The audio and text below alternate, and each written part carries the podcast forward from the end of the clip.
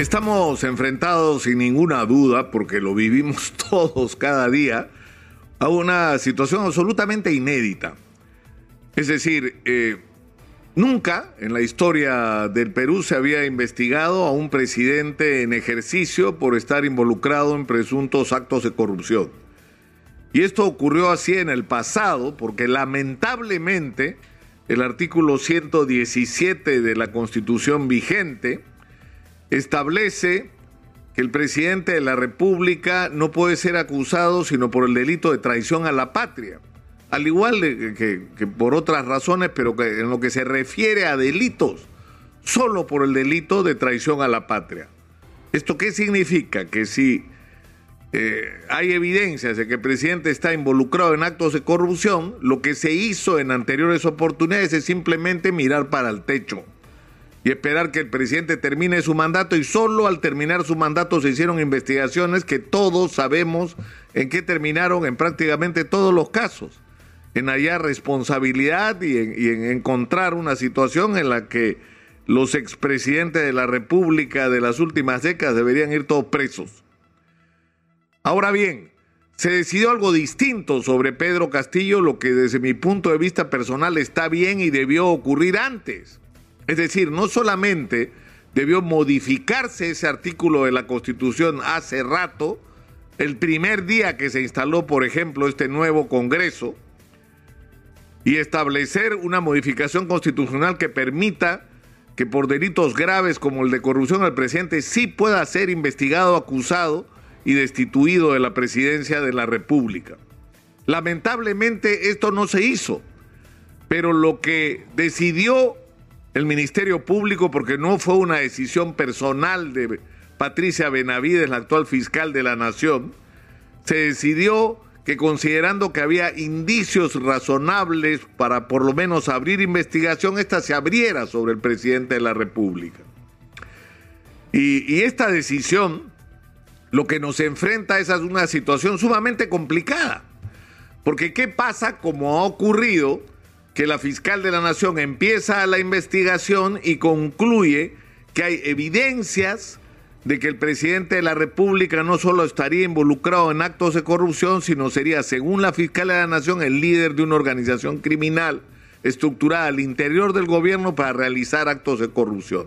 Es decir, para aprovecharse del control del aparato del Estado para enriquecerse ilícitamente.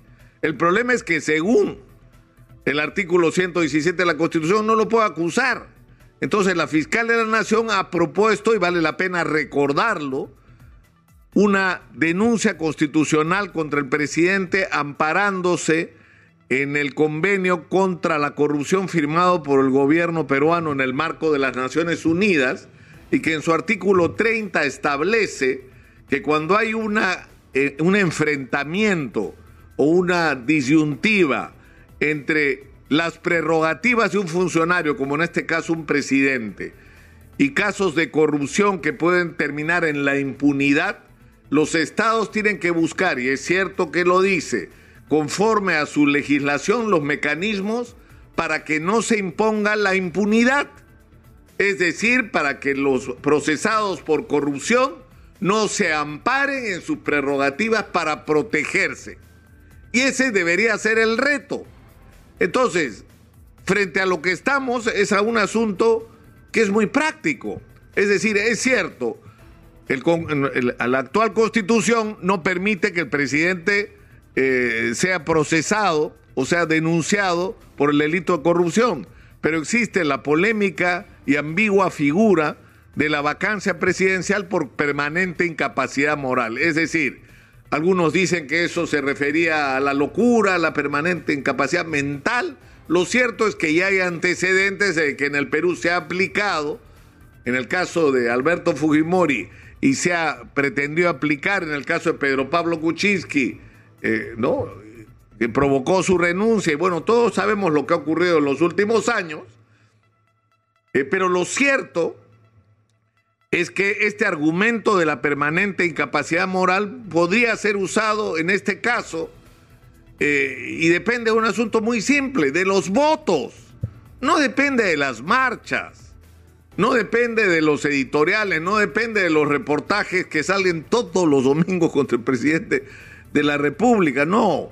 O sea, depende del Congreso de la República y que el Congreso decida que considerando que los elementos que tiene en la mano, el presidente de la República es eh, sujeto o puede ser considerado como eh, pasible de, aplicarle el concepto de permanente incapacidad moral, pero para eso se necesitan 87 votos.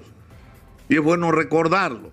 Y hay otra opción, que es la que ha abierto el constitucionalista Omar Cairo, cuando él dice, el presidente no puede ser juzgado por delitos, pero hay delitos, excepto por traición a la patria, pero hay delitos que no solo son delitos, son infracciones a la Constitución. Por ejemplo, proteger a un prófugo de la justicia no solo es un delito de obstrucción a la justicia, es una infracción constitucional. Y la propia Constitución establece que cuando el presidente o un funcionario comete una infracción constitucional, hay un procedimiento según el cual la comisión permanente lo acusa ante el Pleno del Congreso y ahí se vota la suspensión, la destitución ¿no? del presidente de la República y abre el proceso ¿no? La inhabilitación para procesarlo y ponerlo en manos de la justicia y que por lo tanto deja de ser presidente. Pero una vez más, para esto se necesitan votos. Ya no 87, se necesitan menos, se necesitan los dos tercios de 100. ¿Por qué de 100? Porque los 30 miembros de la comisión permanente no pueden votar en esta decisión porque son ellos los que acusan. Y una vez más, terminamos en el mismo punto. Es el Congreso de la República el que tiene que decidir. Y el Congreso de la República no decide por una razón muy simple, porque los señores congresistas no se quieren ir.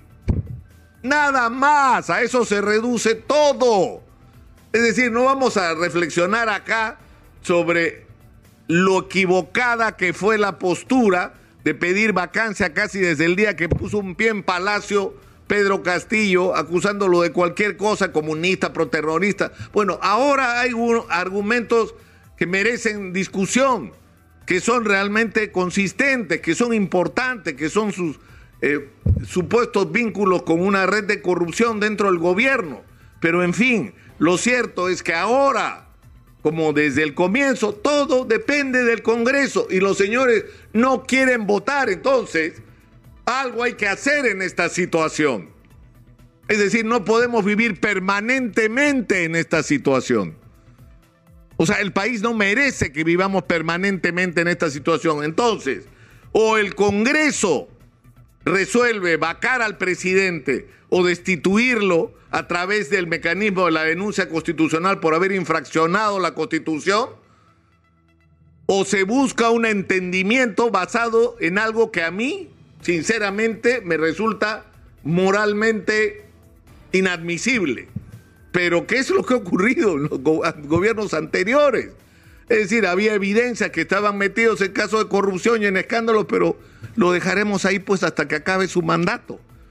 Es decir, esa es la otra opción, aunque parezca moralmente reprochable aceptar de que hay evidencias de que el presidente Castillo está involucrado en actos de corrupción, pero que según la Constitución o obligado por la Constitución y por un Congreso que no se atreve a tomar decisiones porque están más interesados en sus curules que en los destinos y los problemas del país, bueno, entonces tendremos que aceptar que el presidente se queda hasta el 28 de julio del 2026 y solo a partir de ese momento se le podrá procesar. Pero es una decisión que tienen que tomar con coraje los señores congresistas. Si no son capaces de hacer lo que tendrían que hacer, entonces tienen que dar una salida al país, que haga gobernable el Perú, porque así como estamos no podemos seguir. Es absolutamente insostenible esta situación. Y sinceramente, y una vez más, ya pues no. Señores congresistas, decídanse.